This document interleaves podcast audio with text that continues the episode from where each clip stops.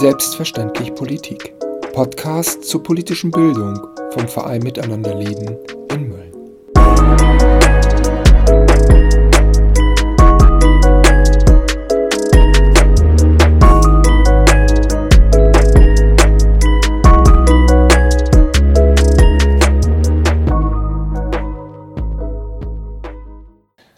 Herzlich willkommen, liebe Zuhörerinnen und Zuhörer, zu unserer heutigen Sendung Selbstverständlich Politik. Ich habe mir wieder einen Gast eingeladen, der zusammen mit mir ja, ein politisches Thema analysieren kann und auch analysieren möchte. Ich freue mich, dass Dr. Udo Metzinger hier wieder im Studio ist. Herzlich willkommen. Hallo. Unser Thema lautet heute gespalten, wie Gesellschaften auseinanderdriften. Also wir reden heute einmal darüber, was Gesellschaften zusammenhält oder auseinandertreiben lässt. Und wir schauen auch auf ein viel zitiertes Schlagwort. Man bezeichnet dies als ja, eine, dass wir an einer gesellschaftlichen Spaltung leben oder dass eine gesellschaftliche Spaltung droht.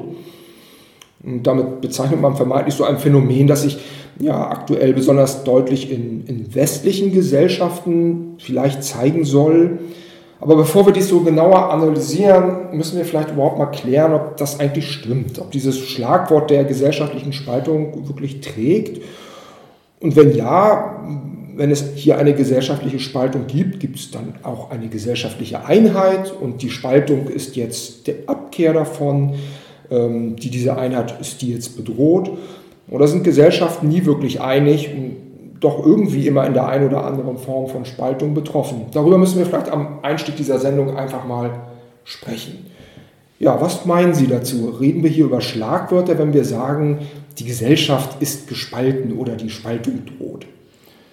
Ich glaube, dieses Schlagwort wird vor allem ja im Kontext USA verwendet. Und wenn Sie an den 6. Januar 21 zurückdenken, den Sturm aufs Kapitol, dann haben wir, glaube ich, gesehen, wohin am Ende eine extrem polarisierte und auch gespaltene Gesellschaft äh, führen kann. Prinzipiell glaube ich, dass Spaltung unterschiedliche Meinungen natürlich zu einer Gesellschaft dazugehören. Das Gegenmodell wäre ja diese Idee von einer homogenen Volksgemeinschaft. Ich finde das ganz schlimm, so eine in sich geschlossene Gesellschaft. Das ist das Idealbild der Nationalsozialisten. Ganz genau, ganz genau. Was dann auch nur übrigens in diktatorischen Systemen funktionieren kann. Ein Volk, ein Führer, genau dieser Gedanke ist es ja.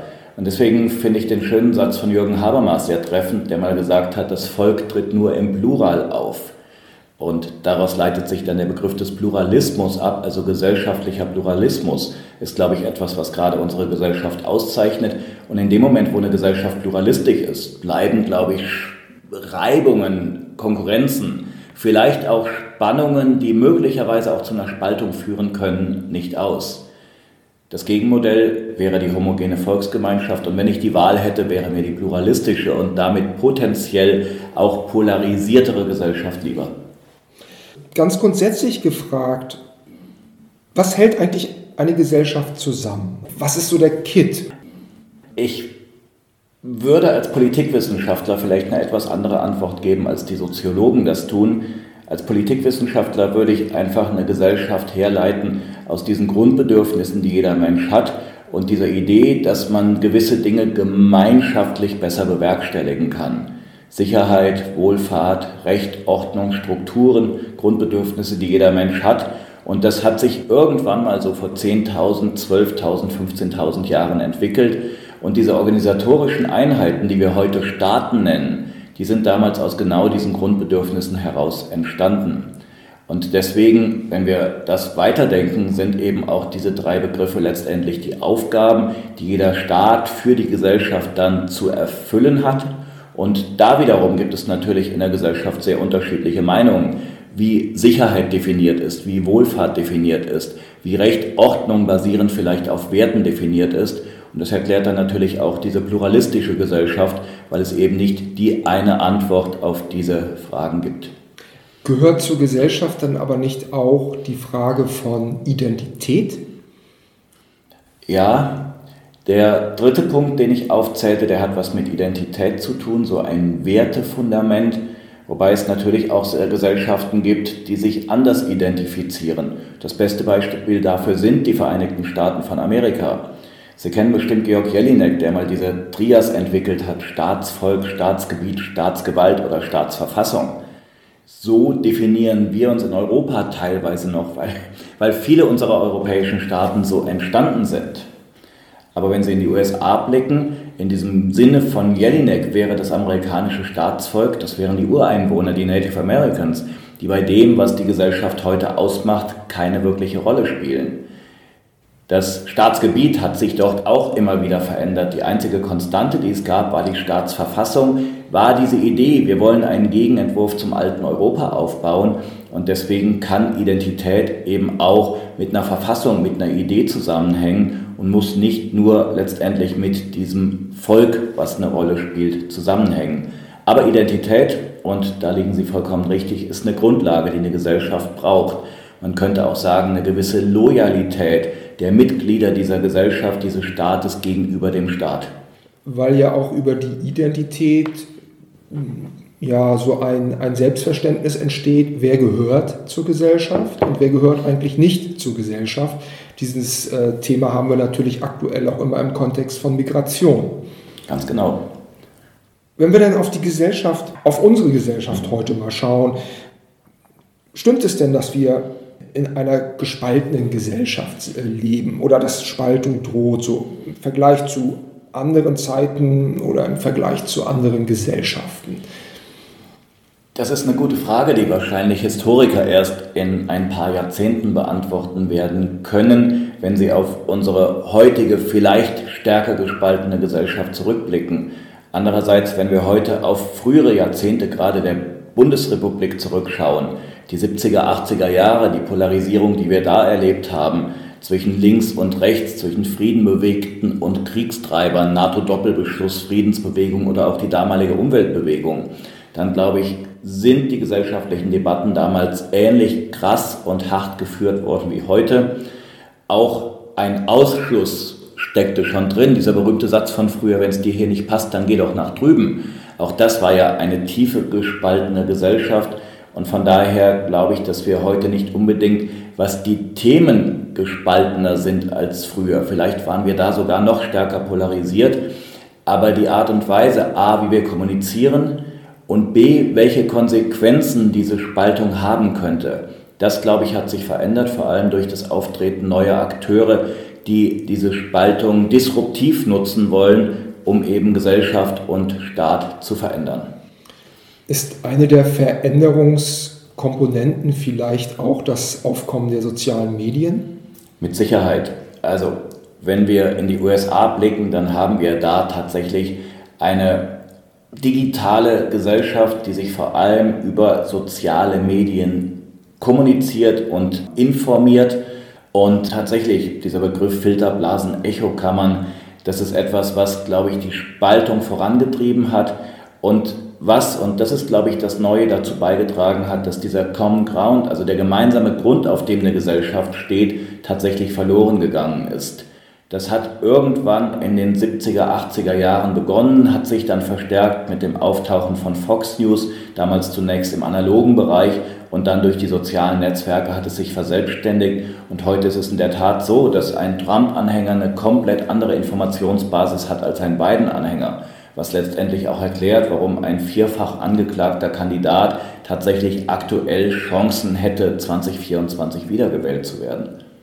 Also das heißt, wir sehen tatsächlich konkrete Spaltungsentwicklung und können so ein bisschen festhalten, dass wir hier nicht nur über ein Schlagwort reden, nicht nur etwas, was in, in jeder Zeitspanne vorkommt. Und wenn wir dann heute diskutieren über äh, gesellschaftliche Spaltung, welche Phänomene tragen dazu bei? Worüber reden wir dann, wenn wir über gesellschaftliche Spaltung mhm. reden? Und vielleicht noch ein Gedanke zu dem Unterschied zu früher. Früher hat sich die gesellschaftliche Spaltung, die Polarisierung entlang der Volksparteien so ein bisschen irgendwie entwickelt, auf jeden Fall eingebunden ins demokratische System. Durch das Auftauchen neuer Akteure, die natürlich auch erst durch die sozialen Medien und durch die Veränderung in der medialen Landschaft größer geworden sind, haben sich, glaube ich, da die Dinge in einer Qualität verändert. Und das ist dann natürlich das Phänomen des Populismus, der ja auch kein neues Phänomen darstellt, der aber in der neuen Ausprägung schon eine Herausforderung für demokratische Gesellschaften darstellt. Populisten nehmen ja für sich in Anspruch, im Namen des Volkes zu sprechen, wie die französischen Wahlplakate suggerieren, oder die wahren Amerikaner zu vertreten, die Real Americans, wie Donald Trump sie immer nennt, oder die wahren Finnen, denken Sie an die Rechtspopulisten in Finnland. Und damit entsteht dieser Alleinvertretungsanspruch, der Kernanspruch quasi der Populisten, wir und nur wir repräsentieren das wahre Volk. Und da steckt natürlich eine Gefahr drin, nämlich die, dass derjenige, der nicht bereit ist, sich den Populisten anzuschließen, sich selber ausschließt. Und dann sind wir auf einer Ebene von Feinden des Volkes, wie Donald Trump all diejenigen nennt, die nicht bereit sind, ihm zu folgen, Volksverräter, wie es bei uns dann gerne auf entsprechenden Demonstrationen skandiert wird. Und das, glaube ich, ist ein großes Problem, weil dann eben tatsächlich sich eine Gesellschaft definiert über die Dazugehörigen und die nicht mehr Dazugehörigen. Und die nicht mehr Dazugehörigen sind automatisch Feinde und wohin das führen kann, das haben wir in Diktaturen erlebt auf deutschem Boden und sehen es in anderen Diktaturen, die eben genau dann mit ihren Feinden so umgehen. Gehören zu diesen Aspekten von gesellschaftlicher Spaltung auch die großen Transformationen, in denen wir uns gerade befinden, die ja vielleicht auch wirklich besonders sind, vielleicht auch historisch, das werden wir ja auch erst später sehen, besonders sind, weil es gibt ja auch immer diesen anderen Begriff, dass Menschen sich abgehängt fühlen in dem, wie die Gesellschaft sich entwickelt. Also wenn Sie an die 80er Jahre zurückdenken, da gab es zwei große Ängste. Die Angst um den Zustand der Umwelt und die Angst um den Frieden, die Angst vor dem Dritten Weltkrieg, vor einem atomaren Krieg. Das waren zwei Ängste, die damals auch zu dieser eben beschriebenen Polarisierung beigetragen haben. Wenn wir diese Zeit mit der heutigen Zeit vergleichen, dann war das harmlos im Vergleich, glaube ich, zu den Transformationen, zu den Ängsten, die damit einhergehen, die wir durchgemacht haben und immer noch durchmachen. Allein die letzten 15 Jahre. Vor 15 Jahren der Zusammenbruch der Lehman Brothers Bank. Das war quasi der Beginn all dieser Krisen, die danach folgten, also diese Polykrise, in der wir leben. Und Sie erinnern sich bestimmt an den Moment, als am Sonntagabend dann Per Steinbrück, der damalige Finanzminister, und Angela Merkel im Vorbeigehen, inszeniert natürlich in die Kameras, sagten, Leute, euer Geld ist sicher, rennt bitte nicht am Montag zur Bank und holt euer Geld ab, weil das hätte den Zusammenbruch dieses Systems bedeutet. Das ist, glaube ich, auch das erste Mal, dass der Kapitalismus in eine veritable Krise gekommen ist, dass Elitenversagen da war, weil denen vertrauten wir ja irgendwie. Und all diese Dinge haben sich dann ja noch potenziert. Die Politik hat damals noch reagieren können. Konjunkturpaket 1, Konjunkturpaket 2 konnte aber nicht verhindern, dass Südeuropa in die nächste große Krise schlittert. Die nächste Krise, die uns heimgesucht hat, war die Griechenland-Krise, die Euro-Krise, so 2010 bis 2014. Und kaum war diese Krise halbwegs gegessen, kommt die Flüchtlingssituation 2015, die auch als krisenhaft von vielen Menschen erlebt wurde. Und kaum war dieses Thema so ein bisschen gehandelt, auch vielleicht dank diverser Maßnahmen, EU-Türkei-Abkommen und anderes, kommt die Pandemie. Also erneut so ein schwarzer Schwan, mit dem man überhaupt nicht rechnete, dass sowas zu Lebzeiten passieren würde.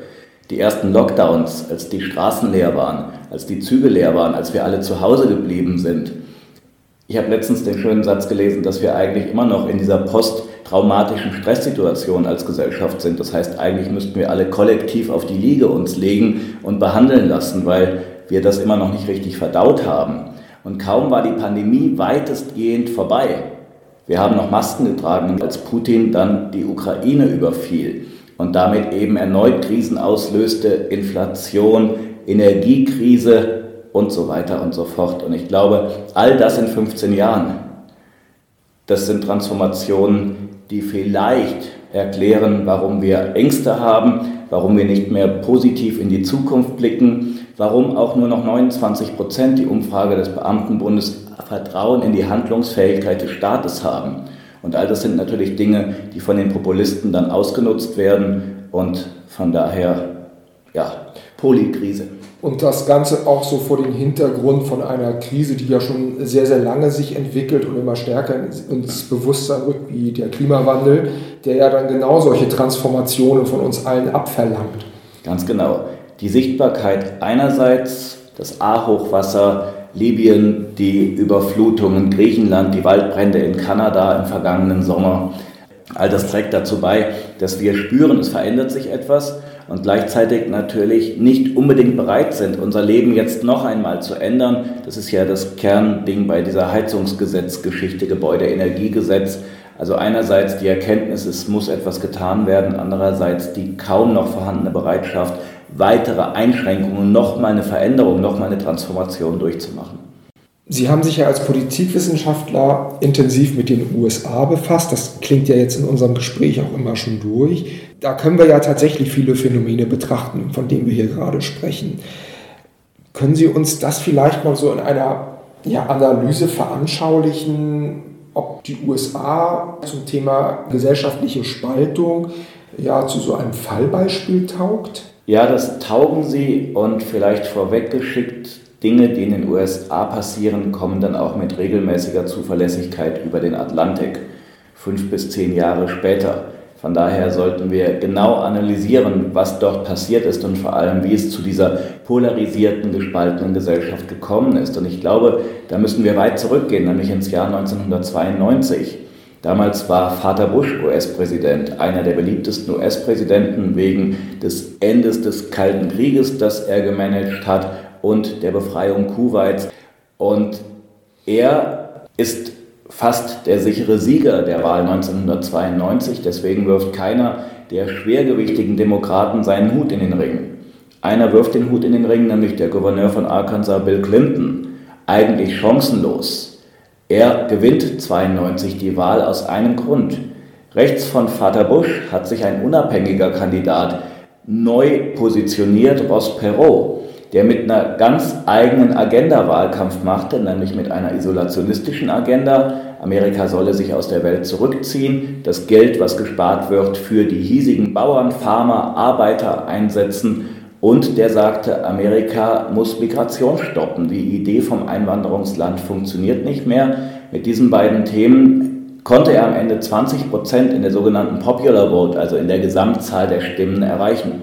Die Republikaner haben auch wegen Ross Perot die Wahl verloren und Bill Clinton konnte einige Bundesstaaten mit 36, 38 Prozent gewinnen. Danach war bei den Republikanern große Sorge. Sind wir noch strukturell mehrheitsfähig? Und es entspann sich eine Debatte. Ein Teil der Republikaner sagte, wir bleiben politisch da, wo wir sind. Wir bleiben in der Mitte, weil Wahlen werden letztendlich in der, in der Mitte gewonnen. Ein anderer Teil sagte aber, schaut her, 20 Prozent sind dann nach rechts abgewandert, die müssen wir zurückholen. Und dieser Flügel setzte sich durch unter Newt Gingrich, dem neuen starken Mann. Und damit haben sich die Republikaner nach rechts bewegt. Newt Gingrich rief dann 1993 die sogenannte konservative Revolution aus. Und damit haben sie eben Themen übernommen, und damit salonfähig gemacht, die eigentlich gar nicht zur republikanischen DNA gehören. Das hat dazu beigetragen, dass insgesamt das Spektrum, das politische Spektrum in den USA sich nach rechts verlagert hat. Die Demokraten konnten dadurch dauerhaft die Mitte besetzen. Bill Clinton war ein Präsident der Mitte. Obama war ein Präsident der Mitte. Joe Biden ist ein Präsident der Mitte. Joe Biden wäre bei uns in der Union, nur mal um das einzusortieren. Und es gibt eine Untersuchung, Ronald Reagans Wahlprogramm von 1980 wäre heute bei den Republikanern nicht mehr mehrheitsfähig. Er müsste mit diesem Programm bei den Demokraten kandidieren. Und das zeigt, wie insgesamt alles nach rechts gerückt ist. Und weil das Spektrum nach rechts gerückt ist, war dann eben im Jahre 2016 ein Kandidat wie Ross Perot, der eigentlich keine klassischen republikanischen Themen verkörperte, nämlich Donald Trump, in diesem Teil der Gesellschaft mehrheitsfähig. Und das ist eine der Ursachen für die Verlagerung des Spektrums, für die Spaltung. Und Sie wissen bestimmt, dass das politische System der USA auf einem Prinzip fußt, dem Kompromiss. Mehrheiten, Kongress, Senat, Repräsentantenhaus, Weißes Haus, am Ende muss der Kompromiss stehen. Und in dem Moment, wo eben das Spektrum sich polarisiert in einem nie dagewesenen Maße, ist auch kein Kompromiss mehr möglich. Und das zeigt dann letztendlich auch das Scheitern dieses Systems. Heute sind nur noch rund 20 Prozent einverstanden mit der Arbeit des Kongresses. 80 Prozent lehnen die Arbeit des Kongresses ab und das ist für eine Demokratie eindeutig zu wenig. Wenn 80 Prozent die Arbeit der Legislative ablehnen, kein Vertrauen mehr in deren Handlungsfähigkeit haben. Das ist sozusagen jetzt einmal der Blick auf die politische Entwicklung in den USA. Hat so dieser Weg der, der Polarisierung, dieses Rechtsrucks der amerikanischen politischen Klasse sich dann in der amerikanischen Gesellschaft nachgezeichnet? Der hat sich nachgezeichnet und zwar das erste Mal, dass wir wirklich eine Veränderung sehen, ist dann in den Bush-Jahren, als neokonservative Akteure die Agenda dieser Administration bestimmen, was Sozialpolitik, aber vor allem auch die Außenpolitik angeht und gleichzeitig eben die nicht mehr Fähigkeit zum Kompromiss als die Demokraten dann 2006 die Mehrheit im Repräsentantenhaus zurückbewonnen haben, haben sie alles blockiert, was von den Republikanern als Vorlage kam. Und deswegen waren dann die letzten beiden Bush-Jahre verlorene Jahre für die Vereinigten Staaten von Amerika. Diese Blockade hat letztendlich auch dazu beigetragen, dass die wirtschaftspolitischen Entwicklungen vielleicht erst möglich waren, weil der Fokus eben ein anderer war, dieses sich gegenseitig blockieren und dem anderen nichts mehr gönnen. Und diese Linie haben die Republikaner dann unter Obama fortgesetzt. Deren Leitlinie, ein führender Republikaner hat es mal so genannt, AB over, anything but Obama. Das heißt, was auch immer Obama vorschlug, wurde abgelehnt, nur weil es von Obama kam. Und das führte dann eben zu dieser in großen Teilen der Bevölkerung wahrgenommenen Dysfunktionalität des politischen Systems. Der Sumpf in Washington ein Schlagwort dafür. Und das wiederum war dann natürlich die Blaupause für Donald Trump, der sagte, guckt mal, die Politiker bekommen nichts mehr hin, deswegen wird es mal Zeit für einen, der von außen kommt. Und deswegen konnte er sich dann 2016 eben auch und vor allem als Anti-Establishment-Kandidat präsentieren. Und Anti-Establishment, das ist dann eben diese populistische Haltung, die da oben und ich repräsentiere die wahren Amerikaner, das wahre Volk hat dieses Wirken der politischen Klasse so weit den Weg bereitet, die Gesellschaft auseinandergetrieben, dass so etwas möglich wurde. Die Sehnsucht nach demjenigen, der aufräumt, der mal sagt, wo es lang geht. Ja, Diesen die gibt es Sumpf austrocknet, genau. ne? das war ja immer so ein Bild. Ne? Ja, ganz genau. Und da gibt es neue Zahlen. 44 Prozent der Amerikaner sind mittlerweile autoritär eingestellt. Das heißt, hätten kein Problem mit einem starken Mann, der sagt, wo es lang geht. Und das ist eine ganz hohe Zahl, die es in diesem Maße noch nie gegeben hat für diese eigentlich ja nivellierte individualistische Gesellschaft. Und plötzlich diese Sehnsucht nach einem, der sagt, wo es lang geht. Und natürlich hat diese Sehnsucht dann in den letzten Jahren vor allem Donald Trump eben bedient. Und das zeigt, wenn so eine Gesellschaft so gespalten ist, so polarisiert ist, wenn Politik dann am Ende auch aufgrund dieser Spaltung und Polarisierung handlungsunfähig wird und scheinbar all die großen Probleme, all die Krisen nicht mehr in den Griff bekommt, dann kann sehr schnell die Sehnsucht nach einem, der mal aufräumt, kommen. Und das wäre dann eine Parallele zur Weimarer Republik, die ja auch dann doch große Probleme hatte, die Dinge, die anstanden, zu handeln und am Ende eben auch deswegen scheiterte. Trump ist gekommen, Trump war vier Jahre Präsident. Das große Aufräumen und das Austrocknen des Sumpfes so in, in seiner Lesart ist dann ausgeblieben mit der Reaktion, dass als er das Amt verlassen musste, Anhänger sogar bereit waren, das selbst in die Hand zu nehmen und das Kapitol zu stürmen. Ist das so die Entwicklungslinie, die in gesellschaftlicher Spaltung so, ich will jetzt nicht sagen zwingt, aber doch doch so weiterführt? Ist das so eine Perspektive? Das ist, glaube ich, das, was wir aus Amerika lernen können. Dass am Ende gespaltene Gesellschaften, polarisierte ist wahrscheinlich der bessere Begriff, am Ende eben tatsächlich auch Gewalt als Mittel der gesellschaftlichen Auseinandersetzung für notwendig, für gegeben halten. Diejenigen, die da am 6. Januar 21 das Kapitol gestürmt waren, haben, waren ja überzeugt davon, dass jetzt etwas passieren muss, weil die Wahl gestohlen sei, weil sie gefälscht ist und weil da gerade ein Putsch stattfinde. Der Putsch wäre natürlich andersherum passiert, hätten sie sich durchgesetzt, aber in ihrer Wahrnehmung waren sie überzeugt davon. Und das ist dann wiederum auch ein Phänomen, was natürlich mit der Digitalisierung der Kommunikation, mit Filterblasen, Echokammern, mit diesen ganzen Radikalisierungsprozessen, die das Netz ungemein erleichtert hat, zusammenhängen. Und letztendlich, was lernen wir daraus? Vielleicht sollte man sich gar nicht erst mit dem Teufel einlassen, vielleicht sollte man gar nicht erst versuchen, gewisse abtrünnige Wählergruppen zurückzugewinnen, weil ich glaube, der Sündenfall der Republikanischen Partei den müssen wir 1992 suchen, in diesem Versuch, eben diejenigen, die da sagten, Ross Perot hat Recht, zurückzugewinnen. Dadurch habe ich Dinge, Themen salonfähig gemacht, die lange Zeit nicht salonfähig waren, die auch nichts mit Realpolitik zu tun haben. Und am Ende, naja, es ist wie beim Zauberlehrling. Man lässt einen Geist aus der Flasche und jetzt werden die Republikaner ihm nicht mehr Herr. Und wenn Sie daran denken, dass Kevin McCarthy, der Mehrheitsführer im Repräsentantenhaus, in einem Interview sagte, es sind wirklich ein paar Irre hier unterwegs in meiner Fraktion, die nur ein Ziel haben, nämlich das Land zu zerstören und scheitern zu lassen, dann ist das genau dieser Geist, der aus der Flasche ist, dem jetzt keiner mehr Herr wird.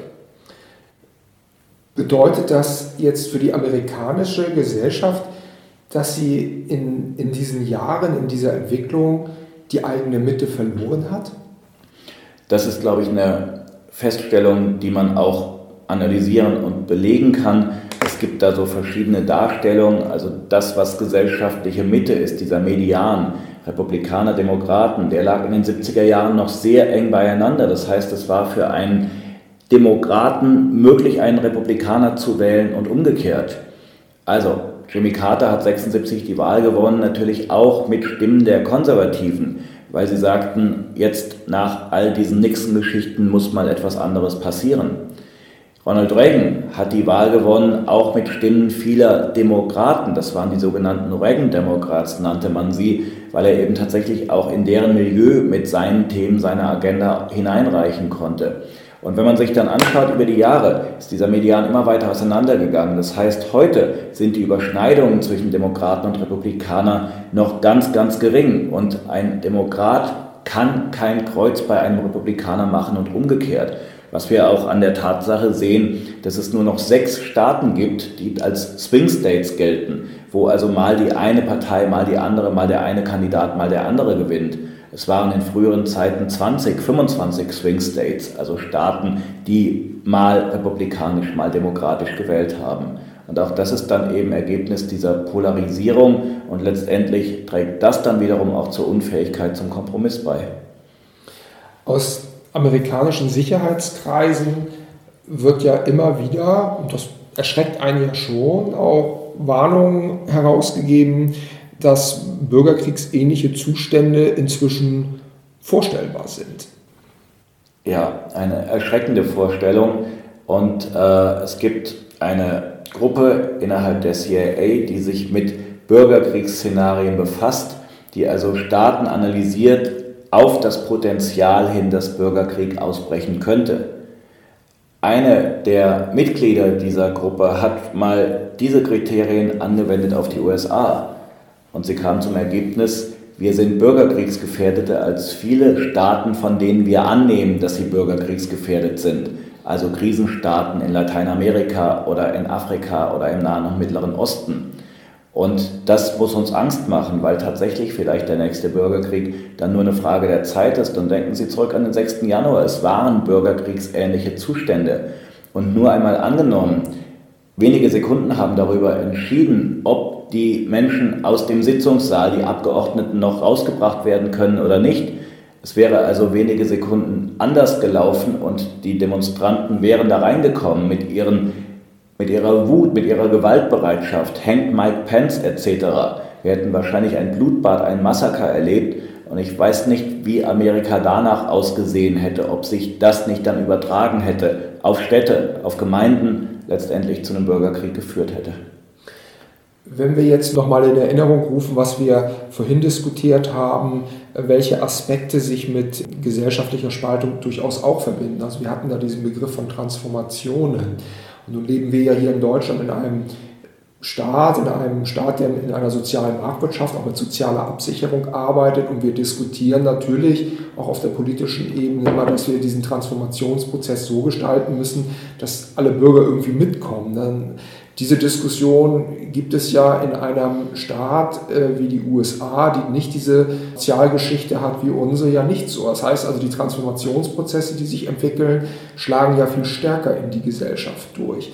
Ist das tatsächlich auch einer der Gründe, die die Spaltung in den USA auch noch weiter betreibt? Auch jetzt wieder im Sinne von, können wir davon lernen, dass tatsächlich auch der Staat schon so heutzutage bei den Transformationsprozessen auch möglichst ein starker Staat sein muss, der dem Bürger hilft, dieses zu schaffen, anstatt zu sagen, du bist deines Glückes Schmied und sieh zu, wie du damit klarkommst. Ganz genau. Und du bist deines Glückes Schmied mag vielleicht in der amerikanischen Gesellschaft noch ansatzweise funktionieren, weil die Grundhaltung vieler Amerikaner ja genau das beinhaltet. Aber in unseren europäischen Gesellschaften würde das eben noch größere Auswirkungen haben, weil wir doch den Staat wesentlich mehr als Vaterstaat sehen. Daseinsfürsorge ist dieser alte und auch wieder aktuelle Begriff. Das heißt, der Staat muss uns begleiten, muss uns dieses Gefühl von Sicherheit, auch Zuversichtlichkeit für die Zukunft geben. Und ich glaube, das ist ein ganz entscheidender Punkt, dass wir da das Gefühl haben, naja, der Staat sorgt für uns und wir werden nicht alleine gelassen. Der Staat hat auch Dinge unter Kontrolle. Und dieses Gefühl des Kontrollverlustes, das ist ja etwas, was wir auch in den letzten Jahren gespürt haben, durch die Globalisierung, durch die Digitalisierung, durch das Virus, das keine Grenzen mehr kannte, durch die Menschen, die auf der Flucht sind, die aber auch keine Grenzen mehr kennen. Das, glaube ich, ist ganz wichtig, dass der Staat uns da wieder dieses Gefühl gibt. Und es geht, glaube ich, letztendlich auch um Gefühle, gar nicht um reale Fakten, uns das Gefühl gibt, dass wir beschützt sind, dass wir aufgehoben sind, dass wir im Grunde genommen, um zu den Eingangsaussagen zurückzukommen, uns sicher fühlen, dass unsere Wohlfahrt garantiert ist, dass wir über die Runden kommen können und dass Recht, Ordnung und irgendwie so ein Wertefundament dann doch auch eine Rolle spielt. Was ja dann für jemanden, der in der amerikanischen Gesellschaft lebt, ja noch in größerer Ferne gerückt ist. Dadurch, dass sich der Staat, das politische System dort so gegenseitig blockiert, ähm, in einem Dauerzustand, man ja eigentlich als Amerikaner befürchten muss, dass sich diese Transformationsprozesse irgendwie komplett alleine durchgehen muss. Ganz genau. Und dieses Gefühl haben die Menschen im Mittleren Westen, in den alten Industriegebieten, die dann eben empfänglich waren auch für die Parolen von Donald Trump, der ja auch mit seinem Mach Amerika wieder groß so eine alte, vermeintlich bessere Zeit beschwörte und der in ganz vielen Dingen sagte, Digitalisierung, Globalisierung, das sind alles Dinge, die haben uns nichts gebracht. Lasst uns das doch wieder rückgängig machen. Das ist ja auch dann dieser Wunsch, der dann sich vielleicht auch Richtung Donald Trump projiziert, dieser starke Mann, Ganz der dann genau. doch diese Rolle einnimmt. Wenn es der Staat so nicht kann, dann lieber jemanden so, der es kann, damit wir das jetzt hier nicht alles alleine durchstehen müssen. Ganz genau. Die Hoffnungen auf eine gewisse Handlungsfähigkeit werden dann auf denjenigen, der sich so darstellt, als könnte er es projiziert. Eine zweite Linie, die ich hier in Europa noch nicht so wahrnehme, aber vielleicht täusche ich mich da auch, ist ja in den USA auch dieser äh, starke Religiosität, auch dieses Anwachsen äh, von evangelikalen Kräften, die ja bis in die Politik inzwischen reichen und ja mit ihrer Thematik, wo es dann wirklich nur noch um das wahre Christentum geht und alles das, was nicht in den Wertekodex des wahren Christentums aus ihrer Sicht, aus ihrer Definition passt, ja ungläubig schon wird. Das beinhaltet ja dann nochmal sozusagen einen, ich sag mal, einen, Brandbeschleuniger in Richtung Spaltung. Ja, wir könnten viele polarisierende Themen setzen, die tatsächlich ja auch Qualität eines Kulturkampfes haben wo also tatsächlich absolute Wahrheiten, seien sie religiös oder seien sie dann auch ideologisch, eben behauptet werden und dann auch kompromisslos durchgesetzt werden sollen. Und die Rolle der Evangelikalen in der Tat ist eine ganz entscheidende, ist ein ganz entscheidender Faktor auch für die zunehmende Polarisierung, die immer noch eine Rolle spielt, nicht nur bei Donald Trump, sondern eben auch bei Kandidaten wie Ron DeSantis oder anderen Und das ist etwas, was wir in Europa in der Tat in dem Maße nicht beobachten, ganz einfach, weil bei uns Kirchen anders organisiert sind, weil es nicht dieser Supermarkt der Religionen ist, derjenige, der das spannendste Angebot hat, ist derjenige, der die meisten Gläubigen anzieht. Von daher ist letztendlich das Eingebundensein von katholischer und protestantischer Kirche in den Staat vielleicht auch eine Rückversicherung dafür, dass diese Dinge bei uns nicht zum Tragen kommen, wobei wir erleben sie in Ansätzen, im Erzgebirge, im Schwarzwald gibt es evangelikale Gruppen und gerade die aus dem Erzgebirge waren sehr aktiv bei den Pegida-Demonstrationen damals, die eben auch dann für das christliche Abendland auf die Straße gingen und gegen die vermeintliche oder behauptete Islamisierung. Das heißt, wir haben diese Gruppierungen, nur sie sind mitnichten so wirkmächtig wie in den USA, wo rund 35 Prozent der Bevölkerung sich mittlerweile als evangelikal bezeichnen. Jetzt würde ich den Blick in unserer Sendung mal wieder aus den USA zurück zu uns holen. Wir wollen äh, da einmal darüber sprechen, was wir äh, daraus so für uns als vielleicht als Lehren, als Perspektiven ziehen können. Sie sagten ja vorhin einmal, dass äh, so Entwicklungen in den USA verspätet dann auch hier bei uns nach Europa kommen und dieser Ruck nach rechts, der ist ja allenthalben in Europa und bei uns inzwischen ja auch immer stärker zu sehen. Und dadurch werden dann, und das haben die USA gezeigt, auch bisher unverfängliche Themen politisiert. Also können wir heute noch über das Wetter sprechen, ohne dass Klimawandel mitschwingt. Es ist aber heiß draußen. Und schon sagt jemand, ja siehst du, das ist der Klimawandel. Und ein anderer sagt, nein, das ist nicht der Klimawandel, sowas hat es immer schon gegeben. Und schon sind wir, nur weil man über das Wetter spricht, in einer Klimawandeldiskussion, wo es letztendlich auch ideologisch zugeht unverfängliche Themen sind heute politisiert. Und das ist etwas, was eben dann auch zu einer Spaltung der Gesellschaft beiträgt und natürlich von gewissen Gruppen auch ganz bewusst genutzt wird. Gegen die Grünen, gegen den Ökosozialismus, gegen all das, was sie da an Verboten und so weiter, diese Debatten haben wir ja nun leider auch beobachten müssen. Welche Linie müssen wir denn stärken, um hier bei uns gesellschaftliche Spaltung nicht so werden zu lassen wie in den USA? Ich glaube, wir müssen in der Lage sein, Themen wieder zu entpolitisieren und über Sachfragen zu sprechen. Dass wir also die Frage der E-Mobilität nicht unbedingt ideologisch aufheizen, sondern überlegen, wie sieht es aus, wie positionieren andere Staaten sich, beispielsweise China. Wir haben es bei der IAA gesehen. Das wird das Land werden, was wahrscheinlich das Hauptangebot an E-Autos im 21. Jahrhundert produzieren wird. Wäre es dann für uns nicht an der Zeit, bei VW und bei Mercedes umzudenken und diese äh, Sparte zu stärken, um weiterhin Weltmarktführer zu bleiben. Und diese Dinge einfach zu thematisieren und letztendlich einen Blick in die Zukunft zu werfen und zu sagen, guckt mal, die machen so und was ist unsere Position? Und dann kann es bei ganz vielen Themen eben nur die Position geben, dass erneuerbare Energien die Zukunft sind, dass E-Mobilität die Zukunft ist. Und wenn wir da Dinge eben vernachlässigen, dann werden wir irgendwann, das was man in Peking gerne hört, das Freilichtmuseum der Welt werden, indem man sich anschaut, wie die Menschen früher gelebt haben. Ist jetzt nur ein Beispiel, um quasi ideologisch aufgeheizte Themen runterzubrechen auf Zukunftsfragen, auf Standortfaktoren und ich glaube, dann könnte man eine Menge mehr Leute mitnehmen. Aber es gibt doch auch immer wieder Kräfte und die ja inzwischen auch stärker geworden sind, die selbst Themen, die man versucht auf der Sachebene zu betrachten, dann politisieren und auch populistisch aufladen ähm, oder vielleicht auch, weil dann diejenigen, die sich mit den äh, Sachfragen befassen, auch nicht gut kommunizieren. Ganz genau. Und das ist, glaube ich, das Defizit, was aktuell in vielen westlichen Ländern zum Tragen kommt, nämlich die mangelnde Kommunikationsfähigkeit seitens der Regierenden. Natürlich ist es heute wesentlich schwieriger geworden, überhaupt noch anzukommen. Früher wurden Bundestagsdebatten geschaut, die wurden bei ARD und ZDF übertragen und das, was der Kanzler in der Generaldebatte sagte, hat eine Menge Menschen erreicht. Und wenn man es nicht live geschaut hat, dann war das abends in der Tagesschau eben der erste Bericht. Heute ist die Generaldebatte unter ferner Liefen und noch nicht mal in der Tagesschau kommt sie auf Platz 1 all der Meldungen, die aufbereitet werden. Das heißt, es ist schwieriger geworden zu kommunizieren und es ist leider so, dass diejenigen, die dagegen sind, das bessere Narrativ haben. Es ist ein in sich schlüssiges Narrativ. Warum unterstützen wir die Ukraine? Wenn wir das nicht täten, wäre das Gas wieder da. Es ist in sich schlüssig. Dem muss man etwas entgegenhalten. Das heißt, wahrscheinlich müssen die Regierenden, müssen Parteien, die sich noch für Sachlösungen interessieren, eben auch Narrative entwickeln, müssen lernen zu kommunizieren, auch in diesen mehr gefühligen, vielleicht sogar fast postfaktischen Zeiten.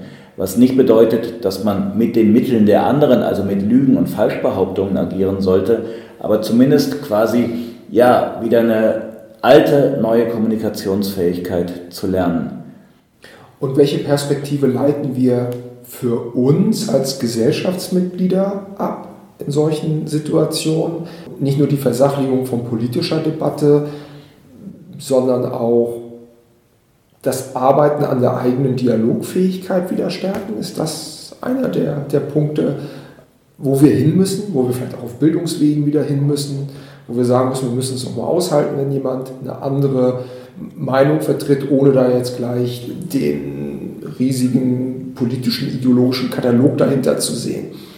Das auf jeden Fall. Das ist auch etwas, was unsere Gesellschaft und auch die amerikanische Gesellschaft verlernt hat, den anderen einfach mit seiner Meinung auch zu akzeptieren. Natürlich ist es schwieriger geworden in dem Moment, wo Ideologie kulturkampfartig dann instrumentalisiert wird, weil eben auch Kompromisse am Ende kaum noch möglich sind. Aber das ist eine Fähigkeit, die wir, glaube ich, als demokratische Gesellschaft wieder lernen müssen, eine gewisse Resilienz auch zu entwickeln. Und das ist, glaube ich, die große Aufgabe, die letztendlich auch bei uns, beim einzelnen Bürger, bei der einzelnen Bürgerin anfängt. Und gleichzeitig vielleicht auch einfach unser Kommunikationsverhalten zu überprüfen. Muss ich direkt jedes Meme, was ich bekomme von Annalena Baerbock oder Olaf Scholz, weiterleiten? An wen leite ich es weiter? Sind die Informationen überhaupt verifiziert? Sie wissen alle, dass zurzeit ganz viele Memes umgehen, wie unfähig doch die da in Berlin sind, weil sie ja noch nicht mal ihr Studium abgeschlossen hätten und so weiter. Einfach mal nachprüfen, hat Annalena Baerbock denn wirklich ihr Studium nicht abgeschlossen? Muss ich diese Falschinformation teilen? Also da kann ich als Einzelner auch dafür sorgen, dass die Welle irgendwo bricht. Und ich glaube, das ist dann auch eine Verantwortung, die die Bürgerin, die der Bürger hat. Das ist übrigens eine schöne Parallele zur Barmer Erklärung von der bekennenden Kirche von 33. Die sagte, für diese Machtergreifung der Nazis gibt es drei Verantwortliche. Die Politik, die gescheitert ist in der Weimarer Republik, die Medien, würden wir heute sagen, die eben auch zur Polarisierung dieser Gesellschaft beigetragen haben, der Stürmer etc aber auch jeder einzelne von uns, weil wir eben unfähig waren, uns so zu informieren, dass wir das Handeln der Regierenden richtig bewerten konnten und deswegen denen, die da mit Fake News unterwegs waren, mit Desinformation auf den Leim gegangen sind. Also das heißt, wenn ich das, unsere Sendung für heute äh, zusammenfasse, jetzt auf uns Einzelnen bezogen, etwas weniger Schnappatmung und äh, impulsive Empörung, ein bisschen mehr norddeutsche Ruhe. Das Dann würden wir schon weiterkommen. Das ist nie verkehrt. Ja. Ich danke für dieses Gespräch, für diese Analyse heute. Habe mich sehr gefreut, Sie hier in der Sendung zu haben und ich hoffe auch, dass unsere Zuhörerinnen und Zuhörer sich so ihre Gedanken jetzt machen können. Vielleicht auch mal über sich selbst und über das große Ganze. Ja, und in diesem Sinne bleiben Sie bitte interessiert an politischen Themen, an unserer Sendung.